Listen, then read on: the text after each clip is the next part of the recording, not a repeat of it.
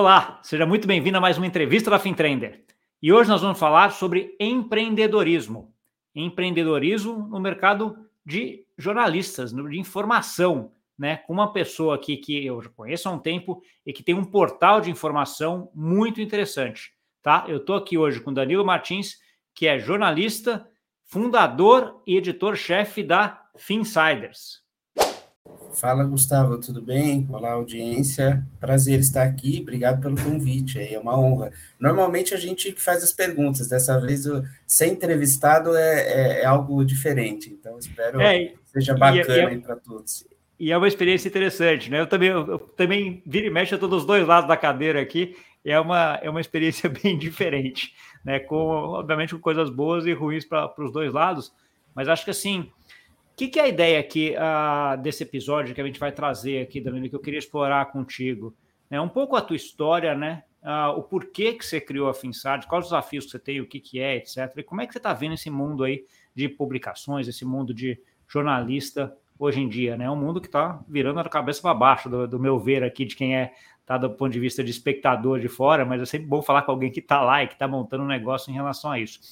Mas antes de começar nessa, nisso tudo, Danilo, uma das coisas que eu faço sempre questão é de entender quem é a pessoa. Né? Então, assim, acho que a gente não, não consegue desassociar essas coisas de empreendedorismo da pessoa. Então, eu queria entender um pouquinho mais quem é o Danilo, né? Qual o que, que você fez aí antes de chegar e criar a Finsiders?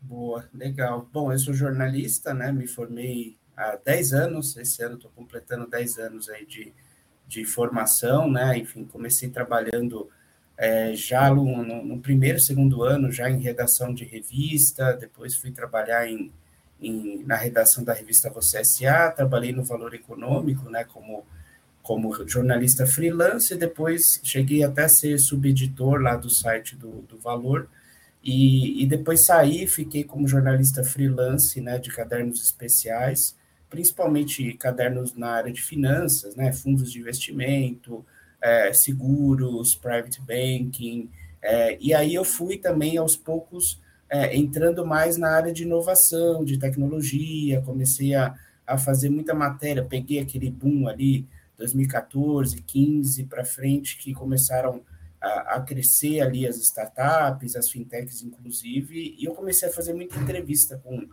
com esses fundadores, com gestores né, de venture capital que iam apostando alto nessas, nessas empresas, né? E, e aí, assim, fui fazendo essas matérias até que eu percebi é, em 2019, ali entre o fim de 2019 e o início de 2020, que não tinha nenhum veículo jornalístico com foco nesse mercado, né? É, na verdade, sim, você tinha algumas iniciativas ali de de conteúdo é, com foco em fintechs, né, enfim, Conexão Fintech, Fintech Lab, que se mantém até hoje, né, é, mas não eram produzidos por jornalistas, né, eram portais ali de, é, é de releases, né, traziam eventos, alguns conteúdos, mas não tinha um portal de notícias dedicado a cobrir fintechs, né, e aí, enfim, em 2020 eu resolvi tirar esse, esse projeto do papel, né. E por que, que você acha, é, pegar um pouquinho desse processo de decisão lá atrás, antes de criar a Finsar, por que, que você acha que havia necessidade de ter um portal jornalístico em relação a fintechs no Brasil, Danilo? Essa é uma ótima pergunta. Eu me fiz muito essa pergunta logo, logo que ela começou a surgir, na verdade, né? E foi, foi a partir, na verdade, de algumas, algumas provocações, assim. É, é lógico que o momento também de mercado era outro, então é, talvez hoje, eu não sei se eu criasse assim com tanta é, é, euforia que eu criei naquela época, porque era o mercado, é, tinha um boom ali também, né, de, de fintechs, mas eu lembro de dois momentos, principalmente. No fim de 2019, eu fui almoçar com uma ex-diretora minha do Valor, que hoje é, inclusive, diretora de redação do Infomoney, né, e, e ali a gente conversando, ela falou: o que, que você está fazendo? O que, que você está. É... Aí eu falei: ah, estou fazendo matérias para o valor ainda, como freelance, mas eu estou fazendo muita matéria sobre fintech, e eu acho que não tem nenhum canal dedicado a esse, a esse mercado. Ela falou: por que, que você não cria então um blog? Começa com uma newsletter, depois evolui para um blog, e, e, e aí eu fiquei com isso na cabeça. Só que assim, dessa ideia, desse, desse contato com ela até de fato eu, eu colocar é, no ar alguma iniciativa, foram pelo menos seis meses ali. E, e, no meio desse, desse, desse período, eu tive uma entrevista, tinha feito uma entrevista com o Gustavo Gierum, é, do, do distrito, né, sobre uma matéria, na verdade, que eu já fazia bastante, que era o balanço de investimentos, né? Então, investimentos em startups no ano de 2019. Como que foi, é, é, tendências para 2020, e ali ele falou bastante, né? Sempre ouvia bastante sobre fintechs, né? A fintechs lidera investimentos, fintechs capturam a maior parte dos investimentos, é, são as mais conhecidas, são os unicórnios, enfim. E aí, no final da entrevista, né, ele, ele falou, pô, eu vejo que você entende bastante, conhece as pessoas do mercado, já entrevista bastante esse público, por que, que você não cria um, um blog sobre esse assunto? Eu falei, pô, você sabe que eu tenho essa, essa ideia ali no papel e tal, e realmente no papel. Eu tinha é, um bloquinho é, é, com anotações ali feitas pensando, ah, vai ser um site, mas eu vou criar primeiro uma newsletter, e aí, em junho, eu coloquei no ar a newsletter, ainda é, é, só com curadoria de notícias, não tinha conteúdo original. Na terceira edição, eu já trouxe uma notícia exclusiva, que era a entrada da Belvo, que é uma fintech de Open Finance, que ninguém tinha noticiado a entrada dela aqui no Brasil. E eu, enfim, tive acesso a essa, a essa informação e aí comecei a, a, a dar muitas reportagens é, exclusivas, enfim, comecei a, a, a noticiar bastante essa, essa é, movimentações desse mercado, e aí foi até é, outubro do ano passado, de 2020, na verdade, né? Completou agora três anos, eu coloquei no ar o site. É, o portal que até então eu não tinha, eu alimentava com Medium. Eu tinha a newsletter pelo Substack e o Medium era o canal de publicação. Né? até que eu falei, não, acho que estou perdendo acesso, preciso ter um site de notícias, né?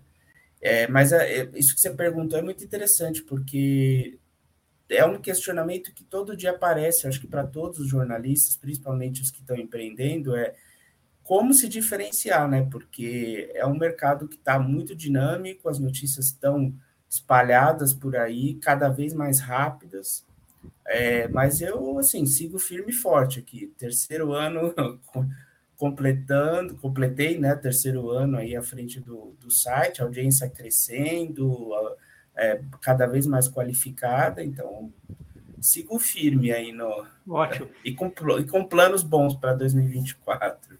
Boa, a gente já, já chega neles. Quando você começou a parte dessa newsletter que você começou, Danilo, você começou com que constância essa newsletter? Ou ela, ela era esporádica? Como é que você começou isso? Então, eu comecei, na época, assim, era um hobby, né? Porque eu fazia, é, eu, comecei em, em 16 de junho de 2020, como uma newsletter quinzenal, que era o que eu conseguia fazer para encaixar na minha rotina de jornalista freelance, né? principalmente para matérias do valor que eu fazia. E aí eu produzia a newsletter assim, às sextas-feiras, para circular na semana seguinte, e aí soltei edição zero, edição um, quinzenal. Isso não durou nem um mês, mais ou menos, acho que dois meses, talvez. E aí eu falei, nossa, tem muita coisa. Quinzenal vai ficar velho. Então eu vou ter que fazer semanal. E aí comecei a fazer semanal. Só que, assim, era muita coisa e o pessoal começou a, a, a, circular as newsletters, né? Na época eu comecei com 15 assinantes, que eram do meu relacionamento, foi passando para 100, 200, mil, a gente está com quase 4 mil agora, é, e um público bem qualificado, né? No início foi muito mais relacionamento ali com fundadores, diretores de bancos, é, é, sócios de VCs, mas é, isso foi se espalhando, né? Até que eu falei, não dá para deixar só a newsletter, né? Aí foi o salto para ter o site, inclusive mudança de plataforma, né? O, o Substack não, não atendia mais, eu tive que mudar para um para o MailChimp, né? Que é um, é um servidor mais, mais parrudo, né? E aí as coisas foram evoluindo. Entendi. Você comentou aí logo no começo a ideia de ter, ter uma informação exclusiva, que foi aquilo que você, das primeiras newsletters que você teve aí coisa. Como é que você vê essa discussão entre hoje? Porque o jornalismo, para mim, tem muito essa a história do furo de reportagem, né? Que a gente falava antes, aquela ideia de que, cara, eu vou ser o primeiro a publicar, etc. Isso é bom, né? Certamente é bom, mas ao mesmo tempo ele traz para o seu negócio um certo risco de ter a certeza de verificar que aquela informação é fidedigna mesmo, de que a fonte que você tem coisa. A gente teve recentemente aqui em cripto na, na a Coin Cointelegraph, acho que soltou o negócio do ETF de Bitcoin, que na verdade não, não tinha, né, e não foi checado, etc. Tal. Como é que você vê isso aí dentro? Uh, você, como, é, como é que você pesa essa entre a velocidade de informação que você tem que ter, que tem que ser rápido, e ao mesmo tempo a necessidade de ter a informação muito bem checada, Danilo? É, esse é um equilíbrio, assim, é, muito tênue, né? Assim, é muito difícil, porque é, tem uma corrida né, pela informação, né, informação rápida. Então, eu, eu vejo muitos portais assim, né, e eu acho que isso diferencia um pouco o Finsiders nessa, nessa, nessa leva de portais, que é, é, a gente nunca vai ser aquele portal de hard news, que a gente tem que sair com a informação o mais rápido possível, é, é, sem qualquer checagem, ou sem alguém contou e você vai lá, publica e não houve outro lado não foi assim que eu aprendi. Assim, eu aprendi na faculdade outra coisa, né? Aprendi no, no, no, no valor econômico, quando eu trabalhei lá, aprendi outro modo de fazer jornalismo, assim, que é lógico.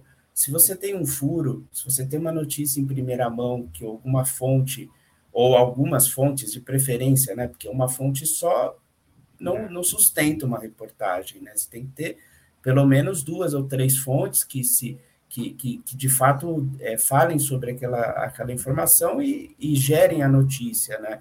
É, trans, é, aquilo de fato vire notícia. Então, é, eu já passei nesse, nesses três anos, assim, eu, é uma coisa importante, eu nunca fui jornalista de, de furo. Eu, eu, eu passei a ser por conta do Finsiders, assim, né? Tive alguns furos muito relevantes, mas eu sempre fui um jornalista de cadernos especiais, de fazer reportagem com tempo, é, mais de análise, uma análise mais profunda do que só aquilo, Exato. ah, saiu agora, né? Matéria de múltiplas fontes, então entrevistando cinco, seis pessoas por reportagem, porque eu tinha prazo, né? Eu tinha um tempo ali para produzir as matérias para o valor, para outros veículos que eu, que eu escrevia também, né? Mas aí, quando você vai para uma, uma, uma rotina né, de jornalismo diário, jornalismo é, é, não é nem diário, né? É um jornalismo que online está aí, né? Está disponível e você tem que estar tá atento a todas as informações. Você tem que ter um, um controle da ansiedade. É, é, acho que é, é um desafio diário, assim, de você vir uma notícia ali, é, mesmo notícia que já saiu em outros lugares.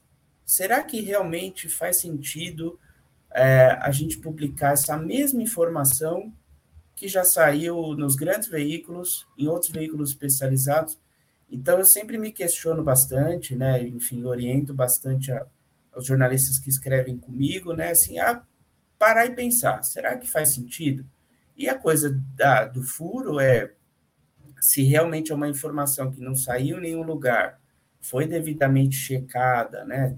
Você checou, checou com, com a fonte que já tinha te passado, checou em outras, em outras é, fontes, né, inclusive informações públicas, né, é uma coisa que poucos jornalistas acho que exploram, acho que é, é bem, bem importante explorar, é, é, fontes de dados públicas, né, então, é, de órgãos né, reguladores e checar isso, checar as informações com esses órgãos, é, com, é, com outras fontes que têm conhecimento do assunto, né, o que eu não gosto, que eu acho que é, tem bastante é, jornalismo sendo feito assim é, é, matéria somente com fonte off, né? Que você não sabe quem falou para o jornalista aquilo. Então, assim, tem três ou quatro pessoas dizem as fontes, dizem as fontes. Isso no, eu lembro na época da faculdade, assim, como que os professores falavam, isso aqui é um perigo, né? Assim, você tem que, será que realmente essa, qual que é o interesse dessas fontes em te passar informação também? Então, é, é uma coisa assim, não é difícil, não tem uma resposta pronta, né? É. Um outro aspecto também da, da criação da F Insiders, uh, Danilo, a gente vê agora, esses últimos, sei lá, pelo menos cinco anos aí, um crescimento muito grande do, do Twitter, né? Então, assim, basicamente todas as pessoas falando, de certa forma, em primeira pessoa, né? O Elon Musk talvez seja o principal, ele está no Twitter mais do que Ele tá, a hora que ele está acordado, ele está falando alguma coisa no Twitter, né? sei lá onde é, como é que ele trabalha. Mas assim, a, a, e aí tem essa parte de que as pessoas estão falando em primeira pessoa e tem a parte da, do jornalismo que você acaba fazendo, já tendo um filtro, vamos assim, né? Do que as pessoas falam. Como é que você viu essa discussão e como é que você vê a, ela hoje, né? Então, assim, o que, que é o diferencial da Finsiders em relação a tudo que a gente já vê de notícia no Twitter hoje, por exemplo? É, eu acho que é o, assim, eu acho que não é nem só é, no caso da Finsiders, eu acho que o jornalismo e aí assim a indústria de mídia, né, é, tem um desafio gigantesco com, a, com, as redes sociais. Eu acho que, enfim, o Twitter é um exemplo, mas é, as, as informações circulam muito pelo LinkedIn também, enfim, principalmente nesse mercado B2B. É, é, cê, cê, vou dar um exemplo: reuniões é, de conselho do Open Finance, Fórum PIX, que ocorre né, periodicamente já vi muita notícia, entre aspas, né, assim, informações que poderiam se tornar notícias sendo publicadas antes de qualquer veículo, né? Não é assim, e informações corretas, assim, porque a audiência ali, enfim, qualificada e, e, e, e especializada estava acompanhando ali e cada um vai soltando. Na verdade, as pessoas viram é, é, publicadores, né? Assim, Exato. as pessoas começam cada, a espalhar as notícias. Publicador. Ali todo mundo vai, vai querendo ali, e isso é bom, só que tem um risco, né? Porque essa, essas pessoas, né, na maioria dos casos, não são, elas são usuárias, elas não são é, é, jornalistas ou não são blogueiros, não são é, produtores de conteúdo, de fato, né? Então, acho que tem uma, eu, uma coisa que os veículos de comunicação fazem, é, talvez ainda tenham que, que, que melhorar, é a questão da curadoria, de fato, né? De você separar o joio do trigo e falar, tá, isso aqui não, isso aqui não é bem assim. É, a informação pode ser essa, mas você tem esse outro ângulo. Então, eu acho que nesse ritmo acelerado que a gente vê de, de redes sociais, principalmente ali no, no, no, no Twitter, né, é, é, poder pegar aquela informação e uma coisa que os usuários, né, até por não terem expertise, não vão fazer, é trazer uma análise é trazer um especialista para comentar, é fazer uma entrevista olhando outro ponto que não foi abordado ali. Então, saiu uma notícia, ah, por exemplo, é, o Banco Central soltou uma nova regulação, uma nova regra para o Open Finance. A notícia está dada, todo mundo vai publicar, todo mundo vai é, é, jogar no Twitter, enfim, vai sair informação por ali. É, mas tá, e além?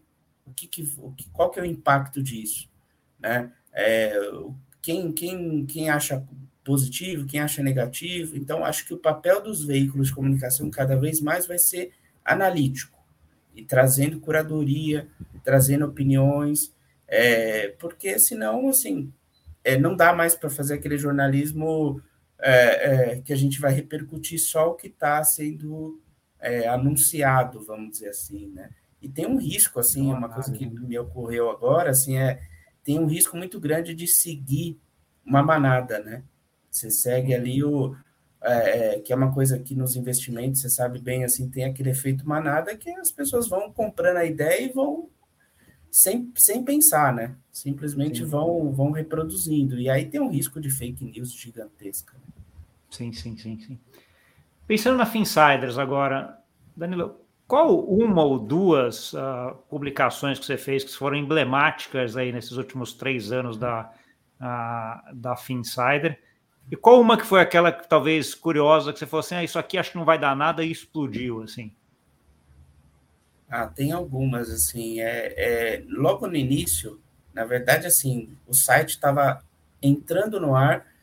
É, essa notícia foi foi emblemática não só para o site, mas para minha carreira porque eu, enfim, como eu falei, eu nunca fui jornalista de furo, sempre fui jornalista de matérias especiais, matérias de, de páginas, né? É, e, e, eu lembro, assim, em outubro, né, ali naquela época, outubro de 2020, é, eu recebi uma informação que o Itaú estava lançando o Ion, né, que hoje é bastante popular, né, o aplicativo de investimentos deles.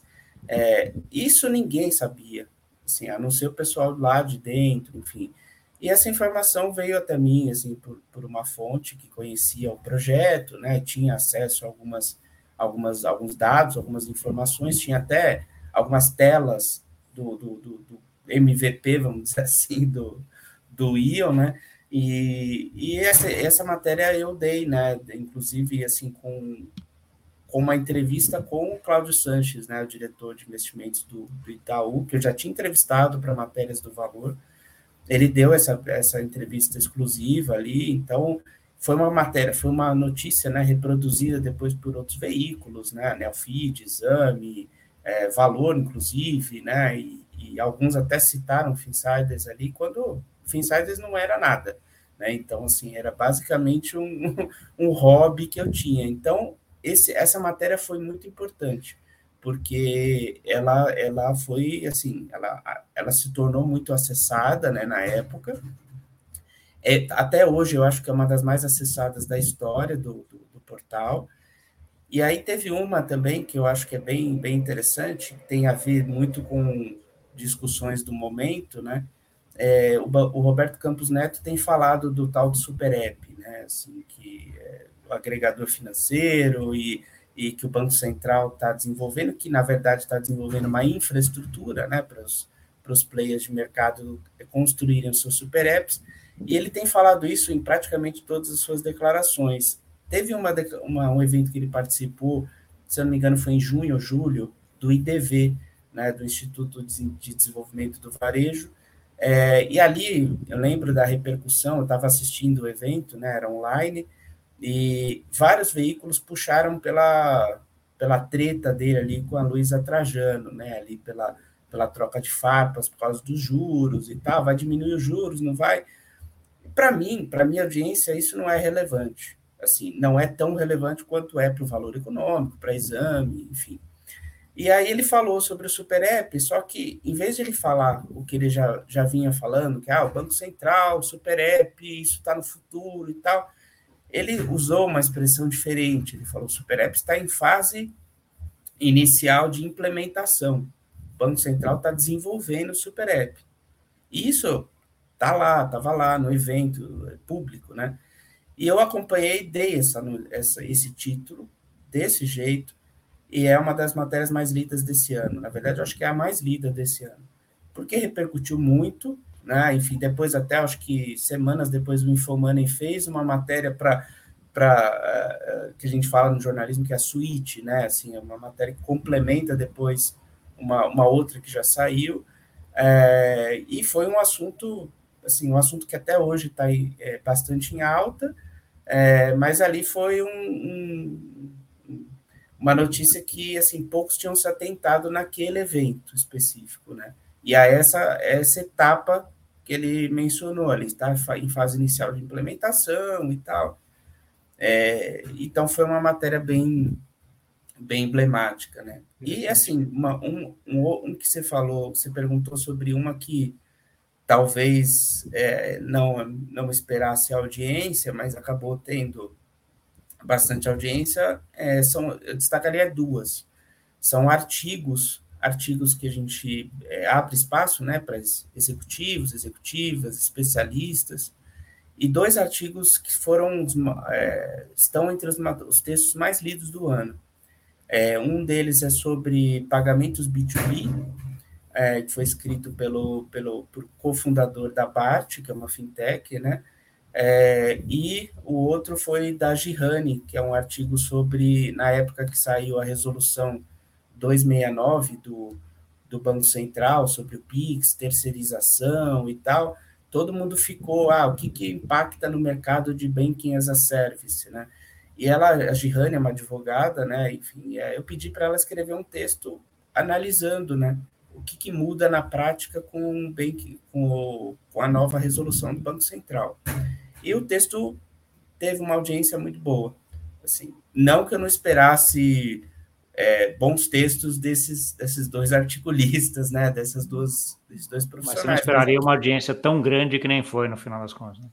Não esperava porque são, são artigos, né? não são reportagens, não são notícias, né? Sei lá, não é uma empresa comprar outra, né? É, e não é uma demissão, tem notícia que dá muita audiência, é demissão. As pessoas adoram notícias é. ruins, né? O ser humano ainda é. é. Sangue, a história que é sangue e. Sangue e felicidade, né? Tem os dois extremos, né? Que é o que todo mundo tem. acaba indo, né? Para coisa que você odeia ou que causa muita euforia, né? Então, que são as coisas que em geral dão mais audiência. Deixa eu perguntar outra coisa. sangue, né? É, sangue em geral é, é, é, o que chama mais, principalmente é quando você vai no título, aí naquele título bem sangrento, né? Exato. Você comentou um, um, ponto dessa, dessa, desse evento que você estava, que estava Trajano e o Roberto Campos, uh, Danilo, que é a questão de, ah, esse tipo de coisa a minha audiência não gosta, aquela discussão de juros não é para minha audiência, mas essa aqui é para minha audiência, que foi uma das que teve mais sucesso. Como é que você traça essa linha de uh, o que, que a, a, minha audiência gosta e o que, que ela não gosta, o que, que vale a pena trazer ou não. Essa linha é, é, é bem definida para você uh, nesse sentido, ou ela é uma coisa que é ali que você vai fazendo testes e checando o tempo inteiro? É, é, é, é contínuo, né? Porque a gente é surpreendido também muitas vezes, né? Não positivamente, mas negativamente. Então, às vezes eu, enfim, eu faço muita análise né, dos, do, dos textos mais acessados, né? E, e, uma coisa que eu tenho começado a reparar também é nos textos que não são tão acessados. Então, o outro lado, né?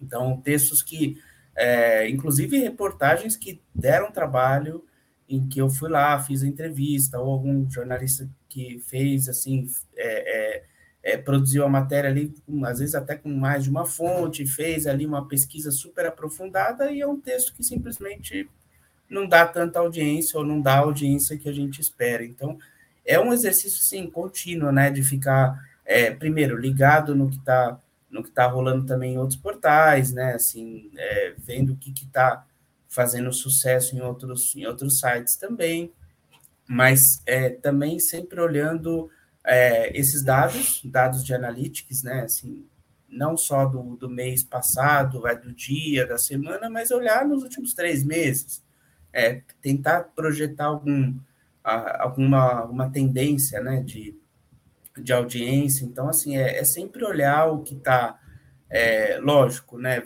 ficar atento no que está acontecendo, porque de repente uma notícia que saiu pode ser um gatilho para uma reportagem que potencialmente é, gerar, gerará audiência, mas eu acho que também tem uma questão que é, não é só se preocupar com a audiência, é sempre se preocupar com, ali, com a qualidade, né? Então, é, é, vai ter matéria que vai gerar muita audiência, mas talvez não seja uma matéria importante. Talvez seja uma notícia ali que é uma notícia do dia e simplesmente a gente é, também noticiou, né? mas vai ter muita reportagem ali que realmente uma matéria aprofundada, matéria exclusiva, com entrevista, análise, contexto, e simplesmente essa matéria estoura de, de audiência, tem bastante audiência, ou flopa, né? Então, simplesmente não dá audiência. Não vai, né? Então, é, é, é, constantemente analisar os dados, e acho que não só a audiência do site, mas olhar a repercussão das redes sociais. Qual que é o engajamento, principalmente no LinkedIn, que a gente tem um alcance muito bom no LinkedIn. É, o que está gerando mais audiência no LinkedIn? O que, que, tá, é, o que gera audiência no LinkedIn e no portal ao mesmo tempo? Então, é todo dia olhando os dados e vendo o que, que de fato está atraindo audiência. Né? Tá bom. Meu lado aqui, Daniel, tem, tem, dois temas assim que eu vejo como uma hype muito grande hoje em dia, uh, que são ligados a fintechs, tecnologia, mais tecnologia, mas que fintechs acaba entrando também, que é a parte de inteligência artificial e a parte do que a gente chama de tokenização. Né? Então, assim, é coisas que eu falo o tempo inteiro e, e, e a, todas as conversas que eu estou acaba aparecendo esses dois temas. Uh, como é que você está vendo isso daí em relação ao Finsiders, em relação à fintech? São mesmo temas que trazem mais, uh, mais gente? São temas que as pessoas querem saber mais? É, essa é uma, uma, ótima pergunta. Inclusive, é uma das perguntas assim que eu tenho me feito bastante. Assim, a gente está desenhando para o ano que vem um, um, uma mudança, né? uma, uma estruturação nova ali para o portal, é, em, em um acordo que a gente está fazendo com outro site que é especializado em fintechs. É, e a gente está mapeando alguns temas, né? E, lógico, inteligência artificial, blockchain, é, o Drex, né, associado ali à tokenização, blockchain também está tá bastante em alta, né? É, hoje a gente não tem, no site que a gente tem no ar hoje, não tem nenhuma sessão, nenhuma editoria específica que cobre inteligência artificial, blockchain, tokenização. A gente tem alguns, é, inclusive alguns parceiros de conteúdo, né? A gente tem o, o, startups.com.br, que é um site que olha bastante para inovação, tecnologia, e de uma maneira muito mais ampla. Então, eu já aproveitei muitos conteúdos de IA é, é, no Finsiders, conteúdos do Startups, e blockchain com o Block News, né, que é um site dedicado a blockchain, e, eu acabo aproveitando também um pouco essas, esses conteúdos. É, lógico que eu estou sempre ligado, a gente está sempre olhando ali o que, que tem de. É, o que está surgindo de notícia, né? O que eu sinto, assim, é que, principalmente em IA, eu acho que ainda tem muita espuma, tem muita gente falando, falando, falando, falando, mas de fato fazendo, acho que ainda tem um, tem um percurso, assim, para a gente ver primeiro quem está fazendo de fato e quem está gerando resultado, né? A partir do que está fazendo, porque eu acho que leva um tempo, não é uma coisa simplesmente se aplica ali inteligência artificial e vai e vai ter ali os resultados. Então, eu acho que tem muito muita gente falando, assim como teve também com blockchain algum tempo atrás, que era muita gente falando, falando, falando, mas de fato, por exemplo, na indústria financeira tradicional, né, dos grandes bancos, o que eu mais ouvia alguns anos atrás era ah, blockchain, blockchain, blockchain, mas aí eu perguntava, tá, mas o que, que você tem de concreto? O que, que você tem de projeto é, em execução, piloto, mas assim, pelo menos algo na prática? Ah, não, a gente está estudando. Então, na prática você não tem nada, né? Tem nada. Então. É, então, eu acho que tem um, ainda tem um, um, uma curva de maturação, assim, principalmente em IA, porque é o tema, o tema hype agora, né? É, e tokenização, eu acho que, né, lógico, com a evolução do piloto do Drex, os resultados a partir do piloto, eu acho que aí assim a gente vai ter um salto. Né? É lógico que ainda é muito inicial, né? Não dá para a gente é, é, é, entender exatamente qual vai ser o impacto, mas esse é um tema que eu tenho olhado um pouco mais, porque ele envolve né, não só a questão da tokenização, da tecnologia aplicada ali, né, mas principalmente muitos atores da indústria financeira, digamos, a indústria tradicional, a indústria dos incumbentes e dos é, digitais. Então, a gente está cheio ali de é, é, de fintechs, de bancos, é, desenvolvendo ali, participando do piloto, né? O que me chamou a atenção só era, assim, poucos players de fato é, que atuam com tokenização, assim. A, depois a gente teve até uma atualização e tal, mas no início ali, nos primeiros, é, nos, primeiros nomes ali do, do, piloto, não tinha, por exemplo, algumas exchanges, e aí isso foi mudando, né? Sim, sim, não. A gente está. A parte da organização está muito no começo, acho que você citou um ponto importante em termos de tecnologia, que é essa, esse ponto de maturação, né? Então, assim, ela sempre tem aquele começo que vira hype, daí todo mundo vai estudar, estudar, estudar, daí ela dá aquela é, arrefecida, né? Acomodada, e aí sim você começa a ver os projetos que vão, vão mudar a vida e vão fazer para frente, né? Então, esse é um ciclo que acaba, acaba sendo bastante, bastante comum e, sei lá, você tem que saber quando entrar nesse ciclo no momento certo também, que você entra no momento errado, né, é, é, é um dispêndio de dinheiro, de tempo muito grande, pode ser, né? Ele, olhando a FinSight... Fala. Só, só uma coisa que eu achei, achei interessante isso, assim, da, da curva de maturação, assim, semana passada eu estava num evento e foi, era uma premiação, né, de fintechs, e aí esse evento teve um painel sobre transformação, estava é, lá o CEO do Cubo, tinham executivos da, do setor financeiro, o pessoal da Accenture e tal, e ali jogaram uma provocação, acho que foi o CEO do Cubo que falou isso. É, vocês lembram um ano atrás qual que era a tecnologia que era, era mais falada? Todo mundo, ah, sei lá, inteligência artificial. Ele falou, não, inteligência artificial foi um pouquinho depois. Era metaverso e hoje ninguém mais fala do metaverso. Então, assim, sim, sim. tem, acho que, né, tem essa questão de. É, eu vou, eu vou, eu vou, é hype eu vou... ou. É, e vou pegar até metaverso como sendo um exemplo. O metaverso é aquela coisa, aquela hype, ah, todo mundo vai virar metaverso, todo mundo vai para o metaverso. De uma hora para outra, né, você vai todo mundo materializar e a gente só vai falar do metaverso. É óbvio que não acontecer isso, né? Mas assim, no hype que tá, tá todo mundo meio que achando ou tentando é. pesquisar em relação a isso, né? Aí dá aquela coisa, tá? Some o hype, etc.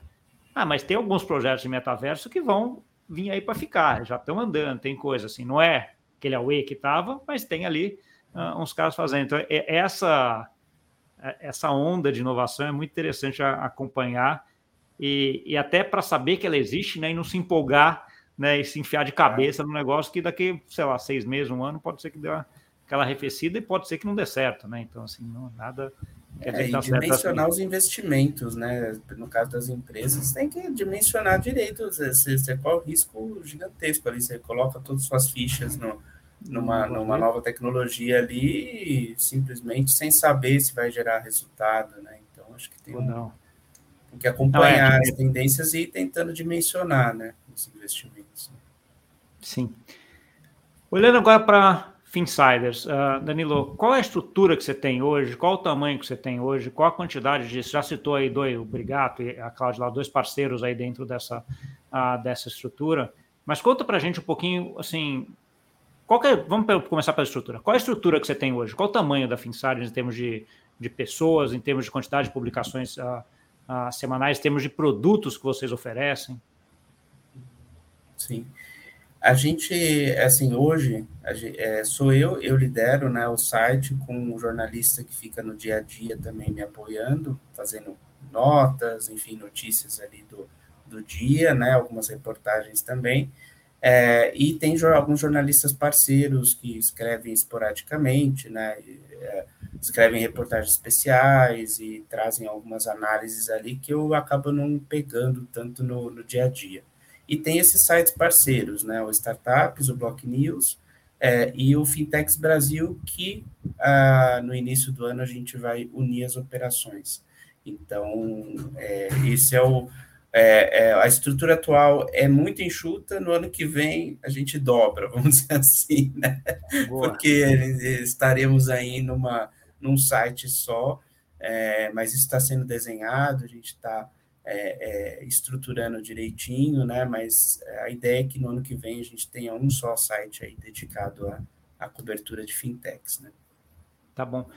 Formas de monetização, Danilo. Como, quais são as formas hoje que você monetiza dentro da Finsiders? Olha, hoje o principal é publicidade, né, via é, principalmente branded content, né, conteúdo de marca que as empresas é, querem produzir para, principalmente para é, se posicionar em determinados segmentos, né.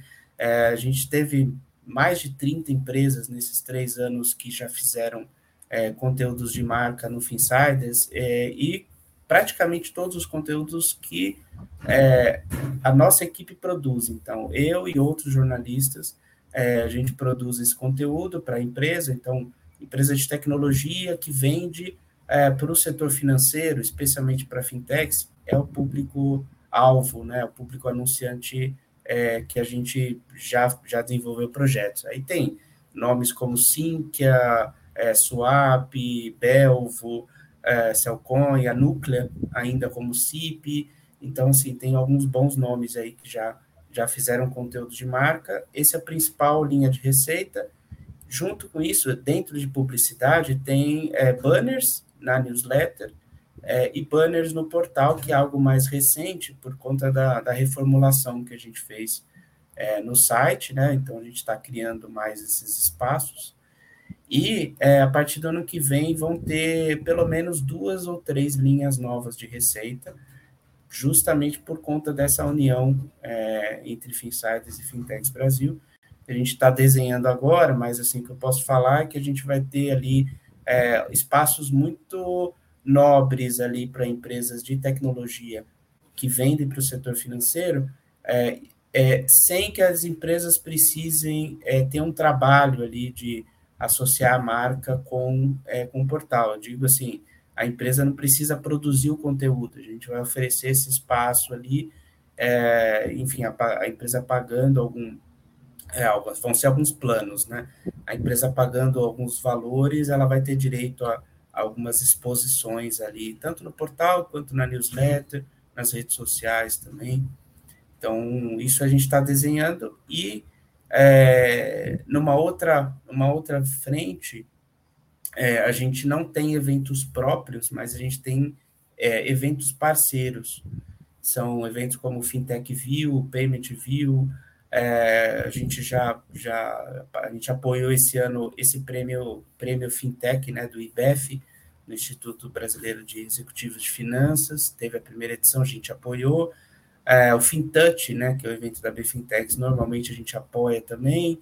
Então, a gente tem alguns eventos parceiros que a gente apoia e alguns até que a gente, a gente atua é, indicando, né, empresas para serem patrocinadoras e aí a gente acaba ganhando no, nas vendas, né? No, uma comissão ali a partir das vendas. Entendi.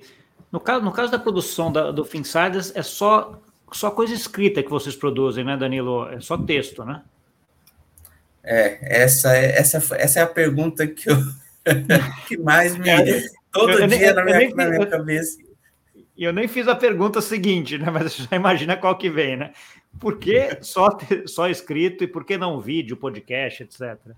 É, olha, assim, é, é, um, é uma pergunta muito importante, assim, principalmente quando a gente está falando né, do momento em que tem uma série de podcasts, de vídeos e canais no YouTube. É, o, o Fintechs Brasil, que é o portal que a gente vai se, vai se unir no ano que vem, eles avançaram mais nessa frente é, então, além do, do site ali com conteúdo em texto, tem um canal no YouTube que né, vem sendo alimentado nesses três anos e no ano que vem a gente pretende é, dar uma, uma força maior ali para ele. É, eu, te, eu sempre tive muita dificuldade, sendo bem sincero, assim, eu sempre fui muito jornalista de, de jornal e de revista, né? Então, é, de texto, basicamente. Já fiz projetos de, de, de, podcast, a gente tinha inclusive um podcast com uma fintech é, que a gente fez duas temporadas, foi super legal, é, mas enfim, um projeto que ficou, ficou pausado, né? Mas assim, certamente ano que vem vai ter, vai ter novidades aí de áudio e vídeo, porque as pessoas consomem nessas plataformas e é importante é, estar presente, né? Assim como a gente criou agora um canal no WhatsApp é, para receber ali, para a pessoa receber as informações que estão saindo no site. Então, a gente precisa estar nessas, nessas, nessas plataformas. Para mim, ainda é algo muito novo, né? Eu, tento, eu, eu também não tenho tanto traquejo assim para vídeo e áudio, sempre fui mais do texto, então, é, mas assim, é fundamental a gente já está construindo para no ano que vem ter mais, é, inclusive para poder oferecer isso, né, como espaços, inclusive espaços é, patrocinados, né. Tá bom. Uma discussão sempre vem, e que a gente acabou não tocando, uh, a época que se montou o FinSal era uma época que estava também no muito hype a parte de cripto. Né? Então, assim, tanto fintech se falava muito, como cripto se falava muito. Né? E, e os dois do que eu vejo de lá para cá é que cripto, os dois desabaram em termos de, de, de coisa, né? Então, assim, fintech estava numa hype lá atrás, cripto também. Cripto caiu, depois subiu um pouquinho, mas também esse ano já, já, já baixou bem a hype em relação a, a cripto de modo geral. Como é que você vê essa, essa discussão entre cripto e fintechs? Assim, no seguinte sentido, você montou um negócio muito mais ligado a fintechs e não a cripto. Você chegou a pensar em fazer alguma coisa de cripto? Como é que você vê essa parte de. Como é que você traça a linha em ah, isso aqui é cripto, não faz sentido aqui ou faz sentido? Fala um pouquinho sobre isso para gente. É, é, uma ótima pergunta também. Assim, eu, eu, eu brinco, né? Eu brinco com a Cláudia Mancini, né? Lá do, do Block News, assim, chegou alguma coisa de cripto, eu mando para ela. Mas assim, essa é uma brincadeira. Lógico que não é, não é, não é assim, não é bem assim. Eu, eu, eu Cuba, né? Acompanho, né? Eu confesso que eu acompanho muito menos, porque é um mercado que ainda tenho é, um pouco mais de dificuldade assim de, de conhecer, a não ser uh, o, as de, assim, o blockchain enquanto tokenização e aí as todas enquanto essas, tecnologia, né? Enquanto tecnologia e, e derivando para tokenização. Aí eu acho que eu, eu acompanho um pouco mais, tenho, tenho visto um pouco mais esses, esse, esse tema, né? Agora, cripto para mim sempre foi uma indústria difícil, assim, uma, uma, uma é, é, difícil de cobrir, difícil de fazer matéria, é, com muitas, muitos, muitos nuances assim que, enfim, alguns jornalistas são muito mais especializados, né?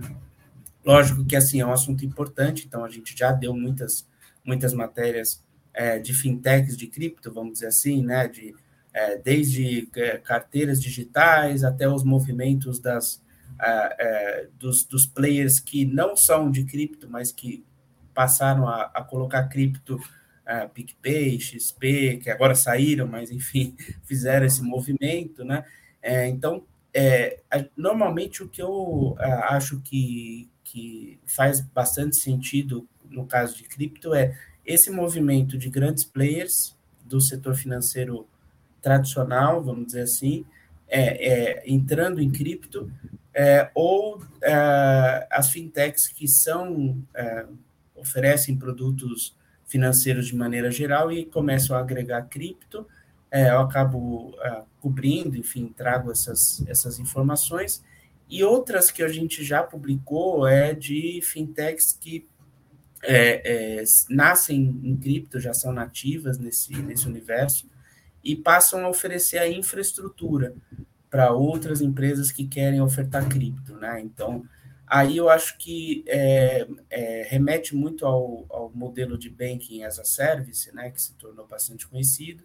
Então aí acho que faz bastante sentido a gente é, noticiar, né? Mas assim, eu já recusei muita, muita sugestão de pauta, assim, que era muito técnica, muito técnica, assim, muito cripto e quase nada fintech, né? Assim, é, é mas é, uma, é um limite muito difícil de, de, é, é, de estabelecer, assim por exemplo, fala de mineração, começa a falar de, de temas assim que são tá, mas isso aqui, isso aqui é mais cripto, isso aqui é mais, eu vejo mais no Block News, no portal do Bitcoin, é, em outros sites do que no, no Finsiders. Então, é, mas isso não significa assim que a gente não vai ter alguma editoria. Eu acho que é, é muito importante, mas aí não cripto, mas blockchain porque aí é um. Blockchain, um, tokenização, um universo, CBDC, é, DEX, toda essa história. É um universo muito mais amplo, assim. E, e sim, é, sim. eu acho que tem muito mais, assim.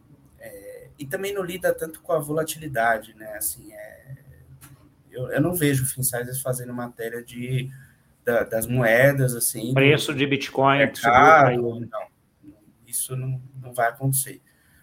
Entendi. Emílio, como é que você avalia agora, pegando esses últimos três anos aí, como é que você avalia o sucesso que você teve agora na, até agora, né, na Finsiders? E qual métrica que seria aquela métrica de que você olharia e falasse assim, cara, essa métrica que eu olho e eu tive sucesso nela? É. Olha, é, eu acho que a gente conseguiu uma coisa que é muito difícil no mercado de mídia, principalmente mídia independente, né, sem, sem patrocinadores, sem investidores, né? É, que é conseguir criar uma marca com reputação, credibilidade ali e reconhecida, né? Porque você vai em eventos de fintech, assim, e eventos que, inclusive, às vezes eu nem estou presente, eu fico sabendo que comentaram sobre o Finsiders. É, então, a marca, né, é uma marca boa, uma marca que, que se estabeleceu. E aí, lógico, não é só isso que faz a, as coisas andarem, tem que ter audiência, né? Então, audiência, a gente, né, é, no, nos últimos dois meses, a gente passou de 60 mil page views mês, né? Então, é, um, é uma, uma marca que a gente ultrapassou. A gente vinha de 40, e 50 mil page views. É, a gente passou de, passa de 30 mil usuários únicos mês é, que acompanham ali o site, estão entrando sempre nas, nas reportagens, e, e, a newsletter, né, que é o, um dos canais aí mais, mais preferidos, né, pela audiência, que também é, foi a origem, né, então a gente tem ali quase, passou de 3.800, né, está perto de 4 mil leitores qualificados com, com uma coisa, com um item que eu acho que é muito importante para um veículo de comunicação hoje, que é o engajamento. Então, a gente tem a taxa de abertura acima de 30%. É, então, são, é uma audiência que está acompanhando, que está lendo, está clicando, quer saber, é, quer se informar ali por aquele canal, né? Fora os mais de 35 mil é, seguidores nas redes sociais, ali, especialmente no LinkedIn, são mais de 30 mil, né? Entendi. Pô, que legal, cara. Pô, é bastante coisa. Pensar que você é três anos, você praticamente sozinho fazer isso é uma, é uma é, coisa. Orgânico, sem, sem campanha patrocinada no Google, sem campanha nas redes sociais. Só boca a boca, divulgação, participação em eventos criar uma camisetinha, né, do, do é, portal. É, é, bem isso aí, orgânico e, no, no, suor, vamos dizer assim. Uma coisa que é interessante também, acho que talvez valha a pena dividir um pouco a audiência, é o quanto a tecnologia ajuda nesse sentido, né, Danilo? Você tem, certamente você tem várias ferramentas, que são aquelas ferramentas de, de SaaS, que você vai pagar ali 10 dólares aqui, 15 dólares ali, 20 dólares ali, e resolve a tua vida. Pega 5, 10 dessa daí, a tua produtividade aumenta muito, né? É. Ah, com certeza, né? Assim, é, é a começar pelo, pelo sistema que, que produz o site, né? O que está ali é, enfim, WordPress que funciona super bem, assim, até com outros recursos ali, plugins, né? Então, é, a gente tem um trabalho, inclusive, muito forte, que é, isso é, é, é totalmente baseado em tecnologia, que é a questão do SEO, né? Assim, de você conseguir mensurar, hoje, hoje quando a gente publica uma, uma matéria no site, a gente, a gente mapeia né, a, a pesquisa de fintechs, das palavras-chave, né? Fintechs e fintech no Google, principalmente no Google Notícias, em questão de minutos. Essas matérias estão entre as duas, três primeiras. É, e pesquisando janela anônima, enfim. Então a gente tem feito um trabalho muito forte nesse, usando né, plugins, usando ferramentas do, do WordPress, a newsletter a gente usa o MailChimp, né, que é uma plataforma de disparo de e-mail, assim, que funciona super bem, enfim, tem outras, mas a gente, por enquanto, a gente está usando essa. E, e, lógico, né, assim, é, é, no, nas redes sociais, assim, tentar usar ferramentas, ferramentas de design, é, bancos de imagem, né, então, assim, tem... É, mas os, as principais são essas, assim, de é, do MailChimp, o WordPress e, enfim, que a gente vai conseguindo, é, inclusive, né, pagando ali mensalmente, né, para ter. Um valorzinho e vai. É. Né? Você usa, já, come, já começou a usar ou está usando alguma coisa de inteligência artificial, tipo um chat APT para alguma coisa, um Mid Journey, alguma coisa, ou qualquer outra nesse sentido, Danilo? Ainda não é uma coisa que você testou? Eu, não, testar eu testei, assim, já, já, já fiz várias perguntas, assim, para o chat GPT, assim, para ver, assim, exatamente o, sei lá, o que pode me ajudar ali no dia a dia, né? É, eu acho que ainda tem um desafio, assim, de trazer informações, e aí eu acho que tem a ver com uma pergunta que você fez das redes sociais e o papel do, da mídia, né? É, ferramentas como essa são muito interessantes, mas elas não resolvem tudo. Então, na hora que você vai escrever uma reportagem, se você escrever uma reportagem, por exemplo, as maiores fintechs do Brasil, se você pergunta isso para o chat GPT, ele não vai te... Lógico que se você, se você tem que perguntar direito, né? Mas é, se você perguntar isso, normalmente vai ter algum erro ainda, vai ter alguma incongruência, vai ter alguma informação desatualizada, né? É, então, acho que o jornalismo entra é, nesse, nesse ponto, que é, você pode inclusive usar, e eu, eu tenho visto alguns colegas usarem assim, é, como uma base. Então, você quer fazer uma matéria, não é muito bem o caso do Finsiders, que a gente é muito mais B2B, né? Mas para portais B2C, é, você quer fazer uma matéria sobre, ah, sei lá, cinco apps que simplificam a sua vida financeira, por exemplo você pode ter uma base ali no chat GPT. Mas, quando fosse um template, isso. né? Ele traz um template, uma estrutura e depois Exatamente. daí ele vai lá e recheia, né? E aí você vai complementando com apuração, com entrevista, com análises, né? Com contexto. É, por, eu, eu, eu vejo assim, para algumas notícias curtas e simples, que você precisa ali, ah, putz, é, escreva uma notícia sobre esse, esse tema aqui. Funciona super bem vem bonitinho, assim. É, é, lógico que, assim, eu acho que tem, você tem que sempre olhar, primeiro, para checar, checar os fatos, verificar se as informações estão corretas, as datas, nomes, tem muita confusão ainda de. É, eu fiz muito essa pesquisa de fundadores de fintechs, é, é, fulano de tal, aí você vê que o fulano de tal está como fundador da fintech X, mas na verdade não, ele não, é, ele não tem nenhuma relação com aquela empresa. Então, ainda, ainda, mais tem... que o tema que você trata, essa parte de, de fintechs, é um tema muito, muito atual, né? muito recente que muda muito, né? Então, assim, como a base de dados lá também não é atualizada talvez com a, tão rápido, você acaba tendo que, que, checar, mas por outro lado, é uma coisa que pode te ajudar muito isso aí, fazer o template, te dar mais ou menos alguma coisa, em até correção ortográfica, por exemplo, né? Então, assim, colocar Sim. ele corrige a parte de ortografia. Então, assim, acho que tem coisas aí que tá, são, são interessantes. Danilo, a gente tem um tempo mais ou menos que eu, que eu tenho aqui, a gente já chegou nele agora. Eu queria que você deixasse duas coisas agora para a gente. Uma, uma mensagem final aí para quem nos ouviu e também onde eles entram em contato contigo aí para frente.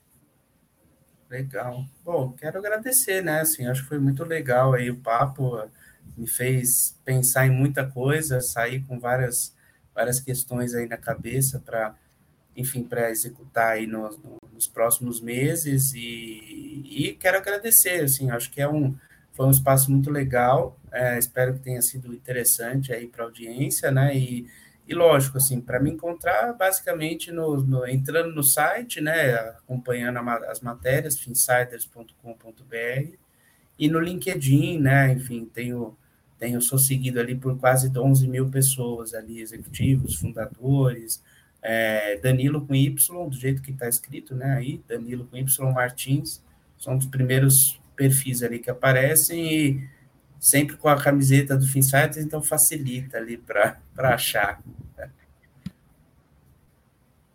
Opa, não basta, não basta fazer o negócio, tem que vestir a camisa, né, Danilo? Lógico, tem que ter, né? Porque é jornalista empreendedor, né? Tem que ter, circular, e, e, é, e facilita também, né? Não fica aquela coisa formal, que antigamente, né, quando fazia matéria lá para o valor, é, enfim, logo no, no, começo lá da carreira de 13, 14, era camisa social, né, não, não, não, não rola mais, né? Outros tempos, né? então, tá bom, é isso. Muito obrigado, Danilo, então, e a gente se fala por aí. Obrigado, valeu. Para você que nos viu, muito obrigado pela audiência. Não esquece de compartilhar com aquele amigo e amiga que gosta desse assunto. E até semana que vem. Tchau, tchau.